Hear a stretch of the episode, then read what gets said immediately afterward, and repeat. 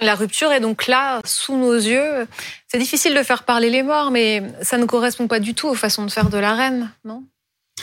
Euh, les temps changent. Les temps changent. La reine était une souveraine extraordinaire. Charles le sera, vous allez voir. Mais, mais là, il, fait un geste de, de, gestionnaire de bon père de famille. Euh, il y a un logement vide. Est-ce qu'on laisse ça au squatter comme en France ou est-ce qu'on le remplit? C'est un cadeau de mariage que, la reine leur avait fait, non? Chaque hmm. souverain donne des cadeaux, retire les cadeaux, redonne des cadeaux. Les cadeaux changent de main. Vous faites pas le lien avec euh, le livre euh, écrit par Harry? On, peut dire que Charles est un scorpion, euh, euh a sorti son dard parce qu'on l'avait blessé par le moyen des, des mémoires de, de, son fils cadet. Mais franchement, ça, c'est pour, pour le timing, mais, mais le geste était nécessaire. C'était un logement qui ne servait pas. C'est la revanche de Charles? C'est la revanche de Charles. Alors, vous savez, qui sème le vent hein, récolte la tempête. Donc moi, personnellement, je trouve que ce qu'il récolte ici, ils l'ont allègrement semé. Euh, ce que l'on pourrait peut-être apporter, c'est qu'en effet, on parle beaucoup de Frogmore Cottage, qui est ce cadeau d'Elisabeth II, mai 2018, qu'elle fait, en effet, comme dans la tradition britannique, comme le souverain le fait. Mais il y a deux cadeaux, en revanche. On n'en parle jamais. Il faudrait peut-être qu'on précise qu'il y a eu deux pavillons. Il y a aussi York Cottage, qui lui, alors, est situé euh, dans les encablures du château de Sandringham, dans le Norfolk et dont ils gardent encore la propriété jusqu'à maintenant. Donc ils ne sont pas expulsés du Royaume-Uni, ils ont toujours, ils ont Absolument, ils ont encore la jouissance de York Cottage. Parce qu'on était très inquiets. On se demandait, on se demandait s'ils allaient être obligés de payer l'hôtel comme tout un chacun. Enfin, on était vraiment. C'est vrai. Hein, absolument pas les SDF des Windsor. On fait rarement euh, dormir à l'hôtel les membres de sa famille. Certes, certes. Enfin, néanmoins, euh, effectivement, après le déluge euh, du livre et les confidences à Netflix, d'ailleurs il a essayé de corriger, Harry, euh, si je me souviens bien, il a voulu revenir pour essayer d'atténuer un peu ses propos. C'est compliqué aujourd'hui de déballer tout ça sur la place publique euh, sans que ça ait de conséquences forcément euh, de, la part du, prince Charles, qui a été, j'imagine, assez humilié par cette publication, qui, est mondiale, rappelons-le quand même. C'est-à-dire que le monde entier a assisté au déballage de, des histoires de famille par le prince Harry. Son, son père euh, sous de très belles lumières. il va jusqu'à dire que euh, son père faisait des blagues douteuses, euh, même sur son lien de paternité avec lui en disant ah, ça, ah, ça non plus vous n'aimez pas. Je pense que tout ça c'est terriblement tiré par, par les cheveux, sincèrement. C'est même écrit, non? Euh, et, et c'est un très bon père et, et Harry euh, l'a reconnu. Harry l'a compris que vous défendiez Charles III. Je parlais de la façon que Harry avait de voir son père en disant qu'au petit, son père euh, montrait l'amant de sa mère et disait c'est peut-être ton père.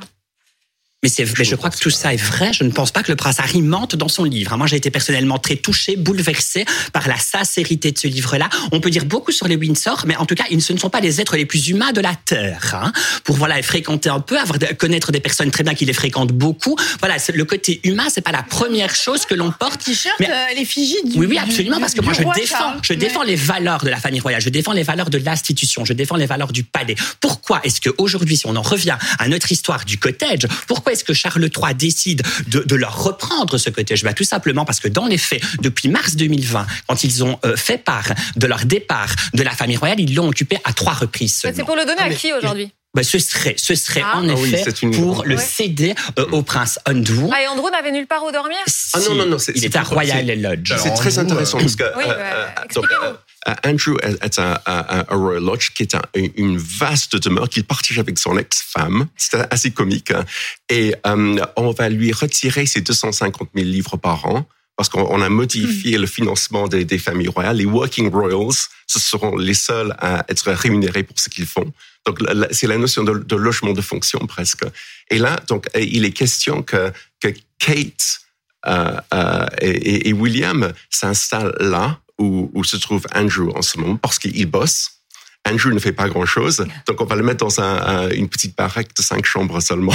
Et donc, euh, William et Kate quittent quel endroit? Mais ça, ça pour l'instant, ce sont encore des suppositions. Mais en effet, oui, il serait fort à parier que William et Kate quittent Adelaide Cottage, dans lequel ils sont actuellement, qui est composé de quatre chambres seulement, en effet, si l'on peut dire ça, qui fait partie aussi de Windsor Grey Park, donc le, village. Vous mm. savez, c'est un, mm. c'est un domaine d'une quarantaine de, de, de, de, mm. cottages au pied du château de Windsor, dont le souverain a, a à disposition et c'est lui à loisir qui choisit à qui il les accorde, en mais quelque en tout cas, sorte. Prince Andrew, euh, c'est toujours rebondir, quoi. C'est-à-dire que euh, non, mais c'est vrai. Le prince il pourrait Andrew. être banni de la famille après toutes les frasques qui ont été les tiennes, les siennes, pardon. C'était le, le- fois, le préféré de, de la reine et malgré ses, ses grosses bêtises avec Jeffrey Epstein. euh, Oui, parce que vous appelez Comme grosse c'est pas des bêtise. grosses bêtises. euh, hein. on Enfin, là, on est sur un peu plus que ça. quoi. Oui, oui, non, tout à fait. Et il se dit que c'est la reine, voilà, que la reine a fait promettre à Charles, voilà, quelques jours avant de s'éteindre, de veiller sur son frère.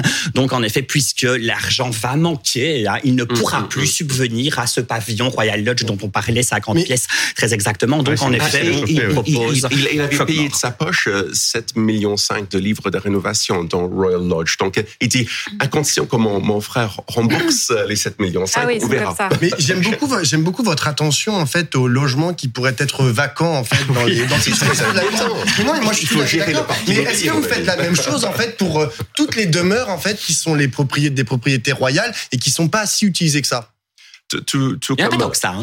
Ah bon Tout- tout Quand comme même, la- ça. la famille Vous parlez de royale. deux trois par an. Enfin, la plupart, la plupart de- de- de- des logements sont pas plus, ne sont pas occupés. Non, mais pour le coup, ils sont occupés. Alors, ils ont des pavillons, c'est vrai, un peu dans, dans- un peu dans toute l'Angleterre, si on peut dire comme ça. Pourquoi? Parce qu'ils visitent toute l'Angleterre en Mmh, permanence. Et que dans le fond, ils vont pas à l'hôtel, quoi. Et qu'ils ont besoin, parce que je sais pas si vous vous imaginez un staff royal, ce que c'est. On débarque pas comme ça, avec son meilleur ami simplement. Il y a le secrétaire, il y a tout un staff qui accompagne, et que ces gens-là ont besoin de retrouver leur chez eux. Ce qui explique ces histoires de cottage. Mais à nouveau, je le redis, c'est le roi. C'est sur décision du roi que le cottage est attribué ou retiré. On vient de le voir. C'est un, un- un- un jeu, un système de chaises musicales qui est en train de s'opérer. Tous ces pavillons, ils avaient un peu été décrétés par Elisabeth II. Et bien, six mois après son décès, on est en train de revoir les choses et le parc immobilier de Windsor est en train d'évoluer. Oui, on a le changement d'époque sous nos yeux. Et la prochaine date, qui est primordiale, euh, vous avez votre billet, vous allez y 6 aller, mai. le 6 mai. On je va tous y sur aller. les Hein. de télé, mon ami. ce Ah, d'accord, bah vous serez chez nous.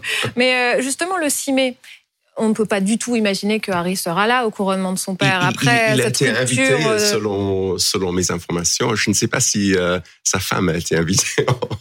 est invité, ça veut dire qu'il vient forcément. il, Non? il viendra. hein. Et à Il subtilité, viendra, vous avez il remarqué qu'il oui. dispose du pavillon jusqu'au mois de mai. Donc Oui. techniquement, il devrait pouvoir disposer bon. du pavillon pour aller se changer euh, durant les trois jours de Mais festivité Ça veut du couronnement. Vous pariez tous les deux qu'il va venir. Meghan, non, il n'y a aucune chance, je pense que Meghan soit là. Harry a quand même, voilà, ce serait quand même énorme. c'est- dans ses intérêts de venir. Avec Archie et Lilibet ou pas Oui, ce serait très très beau. Si Harry n'était pas là, ça voudrait donc dire qu'il n'y aurait plus de lien du tout. Et puis je vous rappelle quand même qu'il y a d'autres livres à écrire. hein. Il a signé pour quatre livres. Il n'y en a que un qui est sorti pour l'instant. Il y en a trois autres et la qu'il suite, faut alimenter. Parce qu'il ne faudrait pas qu'il y ait un nouveau retentissement euh, avant le couronnement. Là, on est sûr qu'il n'y aura Ah, mais pas... vu, euh, c'est le temps. Oui, Euh, une, bonne, une bonne année. Ouais. Et alors, je voulais aussi qu'on prenne des nouvelles euh, de Miuk et Sandy. Vous Pardon savez de qui on parle Miuk et Miuk. Sandy. Oui, les chiens. Ouais. Vous dites ça avec un dé là Non, moi, je suis un peu, j'avoue que suis un peu presque triste en fait d'assister au délitement en fait de cette de cette famille. Je sais, moi, le- les princes et princesses, c'est pas vraiment mon truc, mais euh, je, trouve ça un peu terrible de voir que en fait, aujourd'hui, la famille royale, c'est devenu une espèce de télé-réalité. Alors, c'est pas la télé, c'est les Kardashians. mais c'est exactement, c'est les Kardashians sans, la vidéo, parce qu'il n'y a pas les vidéos. Et euh, mais je, enfin, à, à part être un peu triste en fait pour tout ce qui se passe dans cette famille. Et d'ailleurs, ça se passe dans beaucoup de familles comme ça. hein. Enfin, je veux dire, la belle-fille qui est pas invitée euh, au mariage de l'autre, etc. Enfin, ça se passe tout le temps. Sauf que pff, je, je, je- je- non, mais les bras m'en tombent un peu. Et surtout, je vois en fait que le système médiatico-royal, puisque maintenant c'est ça en fait qui tient la couronne, c'est un système médiatico-royal, euh, est enfin est en train de les écraser tous, est en train d'écraser nouveau. Harry et Meghan. Non. Alors c'est pas nouveau, mais à ce à ce niveau-là non, parce que Mm. hein, pendant pendant tout un temps, euh, la, la couronne Ah oui. avait avait ménagé un espace en fait à, à- un- aux, à- aux médias. euh, qu'ils essayaient de rentrer dans la couronne, mais genre ils étaient quand même à l'extérieur. Là, on rentre très Oui. profondément et ils ont trouvé la faiblesse sont avec sortis Harry et Meghan. Exactement. Mais voilà, ça rentre que Mais ils sont une faiblesse, parce qu'ils sont une faiblesse. Ils sont une faiblesse et les médias ont très bien compris que c'était une faiblesse. Et Oui, et Netflix, etc. Et ils l'exploitent. Et les éditeurs, et, ils l'exploitent. Ils exploiter qu'ils avaient besoin d'argent et que l'argent était là-bas chez Netflix et dans, les grosses maisons d'édition. C'est surtout ce qui les pousse à se raconter. Et faut- faut- Antonin, je vous sentais euh, je- vouloir je- je- réagir. j'avoue Sur les je dire que non, mais il y a un côté télé-réalité qui a été introduit par euh, notamment Meghan Markle aussi, qui vient aussi de ce milieu-là, qui n'est pas du, qui n'avait pas les codes de la royauté. Enfin, je parle sous votre contrôle, mais qui n'était pas du tout, euh, qui n'avait pas ces codes-là, qui vient de, de, qui était une actrice, une actrice qui, qui, qui n'était pas non plus mm. promise à un grand avenir euh, dans les séries américaines, qui a, qui, a, qui, a, qui, a jeté son, qui a jeté son dévolu sur le prince Harry et qui, et qui s'est dit que la, que la vie de princesse serait formidable. Sauf qu'elle ne mesurait pas, j'imagine, ce qu'était effectivement son rôle protocolaire et quand elle y a été confrontée, ça s'est mal passé.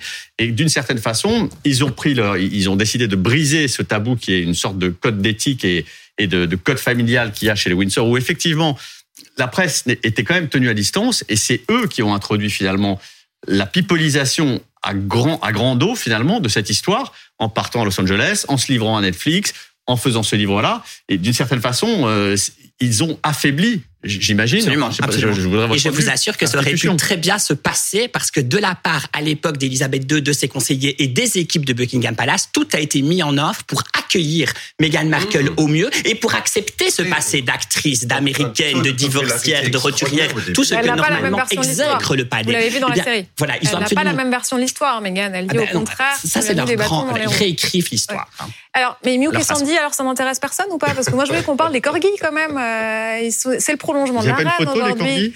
Si vous vous souvenez Sandy. alors, il devait aller. C'est Andrew qui devait les mm, mm, récupérer. Mm, Finalement, on est rassuré quand on voit que c'est plutôt Sarah Ferguson. Euh, c'est surtout Sarah Ferguson qui s'en occupe. Elle a des mots assez tendres. Elle dit euh, ce sont des icônes nationales. À chaque fois qu'il court après un écureuil, je panique. Non, mais c'est vrai hein comme s'il y avait le poids de l'histoire hein. mm. sur, les épaules de ces corgis. Elle dit aussi, je pense toujours que lorsqu'ils aboient pour rien et qu'il n'y a aucun écureuil en vue, je crois que c'est parce que la reine passe par là. Voilà. Ce qui est très drôle. Sarah, Sarah Ferguson euh, cherche de l'argent actuellement. Donc, elle, elle vient d'écrire, elle a signé un contrat pour, euh, pour des autobiographies. Tout ce qui n'est pas Windsor pur jus ne trouve pas grâce à vos Non, il n'y a pas du tout, parce que regardez la très grande ouverture de la reine Sarah Ferguson. On le rappelle, mmh. elle est divorcée mmh. du prince Andrew et elle continuait à adorer presque Sarah Ferguson. Elles étaient très très proches. On voit d'ailleurs que c'est Sarah Ferguson qui s'occupe des corgis. C'est encore voilà un symbole. Euh, très fort. Et les Anglais, comment regardent-ils ces, ces, photos et peut-être euh, ce dont on parlait tout à l'heure? Est-ce que le, le, roi Charles III a les Anglais de son côté ou est-ce que ça, ça crée quand même des remous, sa façon de, de gérer sa famille en, en, bon père de famille, comme vous dites tout à l'heure. Il remet de l'ordre. Justement, vous avez parlé de la pipolisation qui vient un peu de l'époque Diana euh, ou, ou, même, même de, de Margaret. Enfin, ça, ça, date des années 60, on va dire, de la, de la, la grande télévisualisation, si je puis dire. De, de, ah, Diana en souffrait. De, la famille. Diana en souffrait. Elle, elle essayait de se protéger. Malgré elle, elle y a participé. Elle y a participé, oui et non. C'est-à-dire qu'elle elle essayait aussi de s'en protéger et d'avoir euh, un, jardin privé d'une certaine façon. Pour, mais, mais, mais et elle en est morte. Il faut quand même préciser sur Diana. Oui, mais, vous savez, ça fera bientôt 70 ans presque jour pour jour. Hein, c'est Elisabeth de la Première. On est le 2 juin 1953 qui convie les caméras de la BBC mmh. à son couronnement. Ça n'a jamais été fait préalablement. Donc c'est elle qui convie les médias. Le loup est dans la bergerie. Ça ne va cesser en effet de là. Les tabloïds vont vraiment naître. Oui, c'est en quelque sorte. C'est qui a commencé. Et Charles remet de la distance là. Parce qu'elle était. Il remet de la distance et de la discipline, Charles. Vous le voyez comment ça? Avec ses gestes, il, il, reprend de la hauteur. C'est très important dans une famille royale. Je ne sais pas s'il est surprise, surprise parce que vous dites, parce que moi je voyais l'inverse. Euh, je voyais la volonté justement de montrer qu'il était plus de son époque, plus proche. Même le tout début, lorsqu'il est roi depuis euh, quelques heures, il y a ce bain de foule et déjà cette femme qui l'embrasse. Je n'avais jamais vu avant quelqu'un embrasser la reine. On le touche, mais en même temps, il, il on touche Charles. Il, il est au-dessus. Il est au-dessus de la foule. Il est aussi très frappé par sa mort, pas par sa mort, mais par sa mère, par le règne incroyable qui a été Elisabeth II. il se dit que s'il va à la rencontre des gens, aussi plutôt il laisse les gens venir vers lui, c'est parce qu'il a besoin de se prouver à lui aussi qu'on peut l'aimer. N'oubliez pas, Charles, c'est le mal aimé. C'est celui qui a été mal aimé, qui n'a pas eu des rapports euh, avec son mm. père euh, euh, mm. affectif, avec sa mère. Les rapports étaient parfois très conflictuels. Avec Diana, c'était une catastrophe. Il a dû batailler pour imposer Camilla. Il a des rapports tendus avec beaucoup de personnes, avec Harry notamment. Alors avec la presse et avec la presse anglaise. La presse voilà, aussi, qu'il il, a, il, il, a été traîné dans la boue Au lendemain de la mort de, de, Diana, mm. vous savez que cette anecdote où le jour du décès de Diana, il suit le catafalque et la dépouille mortuaire avec un gilet pare-balles. Tellement on a peur, on, on a, on a l'impression qu'on va le descendre, qu'on va vraiment l'assassiner. Si, si, je ne m'abuse, euh, Charles avait une liaison avec euh, son actuelle femme qui avait débuté avant son mariage avec Diana. et on disait aussi que Diana avait beaucoup souffert de, de, de, ne pas avoir été euh, aimée et considérée par Charles suffisamment. Donc dans, dans, dans, dans, le côté, voilà, ça. Il y a deux façons de voir. Certes, il a été infidèle, mais il n'a été qu'avec une seule femme. Oui, il y a deux façons de voir. Et il a fini par l'épouser. Oui, absolument. Non. Il a été fidèle toute sa vie. Oui, dans le fond, oui.